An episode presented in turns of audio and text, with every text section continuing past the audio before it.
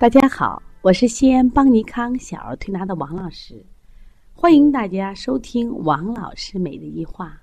王老师每日一话是西安邦尼康小儿推拿咨询有限公司自二零一六年一月一日向全社会开放的一档公益的育儿栏目。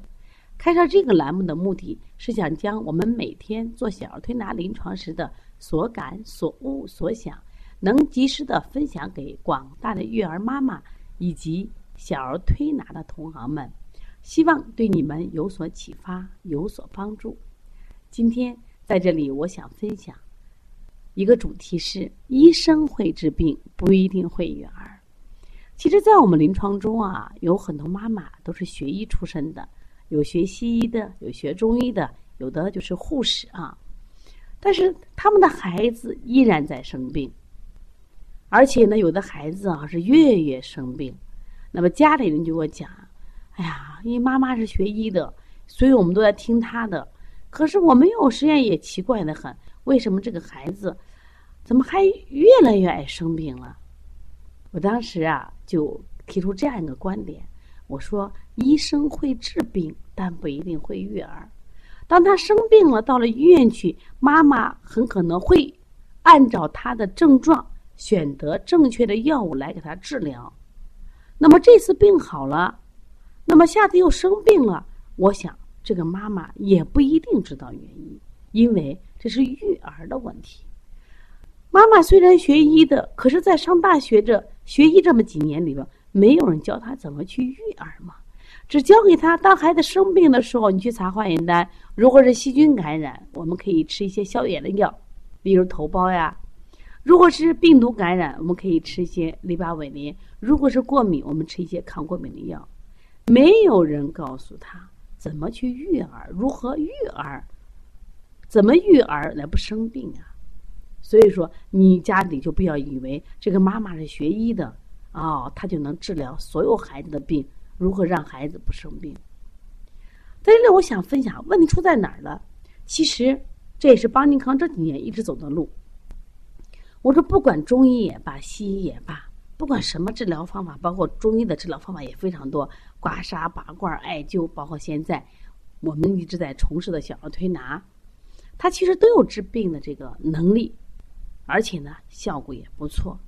包括我们很多这个同行啊，小儿推拿同行，他们其实一点辩证都不懂，学了几种手法，他好像也能把感冒咳嗽推好，这也是事实存在的。但是，那我们这几年走的什么路？我就想，治病的技术千千万，治病的医者千千万。可是我们每天看到大量的病人涌进医院，涌进推拿馆，涌进什么呀？诊所，是不是值得让我们去思考？为什么现在的孩子生病这么多？从这一点来说不正常。所以说，我们当时从刚开始开小儿推拿馆的时候，我们的定位，我们就想探求疾病背后的真相，是什么原因让孩子生病了？后来我们发现是育儿出了问题了。医生在医学里学的是治疗的知识，在这里我们想普及的是育儿的知识，医生不一定会懂，因为没有人教他。那我们就拿我们最近调了一个。小糖果的案例来说一下吧。小糖果的妈妈就是一个医生，而且是个非常优秀的医生。那家里人就非常听他的。妈妈自己也很苦恼，哎呀，我的孩子月月生病。那在我们调理过程中，我们就给他妈妈沟通，发现第一个问题，这个孩子爱生病，特别爱吃肉。小宝宝胃口好呀，说家里人就特别爱给吃肉。那么不仅爱吃肉，鸡蛋、牛奶都吃的比较多。所以他每一次生病了，比如送到医院打针，妈妈用的这药没有错，可是，在护理中，你把肉吃上、蛋吃上、奶吃上了，这种高热量的荤腻的食物，又加重了孩子脾胃负担。在恢复期间，加重脾胃负担的结果是什么？他又再次弱了，又很再次容易被什么细菌、病毒感染。如果变天，啊，最近明显的。九月份这第一变天的时候，我们的客户就很多呀，感冒咳嗽的孩子很多。什么原因？你就是因为季节变化，脾胃弱的孩子他就受影响了。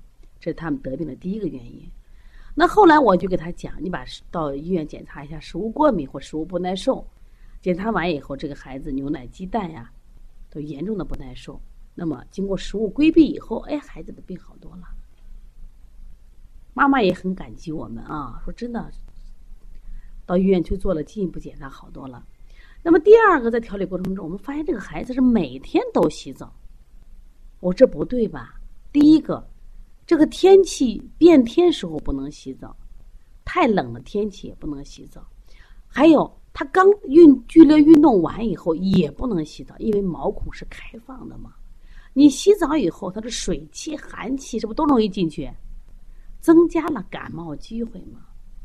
多洗一次澡，多一次感冒机会。他说，他们就讲，那广州人每天冲凉的，你永远记住，一方水土养一方人。广州人每天冲凉是什么呀？大量的什么呀？这个汗出，天热嘛。但是我们这孩子也出汗，可是天凉呀，你就不能这样洗呀，擦擦就好了。当然，这个妈妈非常听话啊，非常听话，家里人非常配合。自从我们说了以后，哎。他这个洗澡次数一周洗一次，再擦一次，那孩子感冒的机会少了，是不是生病也会少了？那么我发现他第三个问题，就这个孩子呀，阳光下的运动少得很。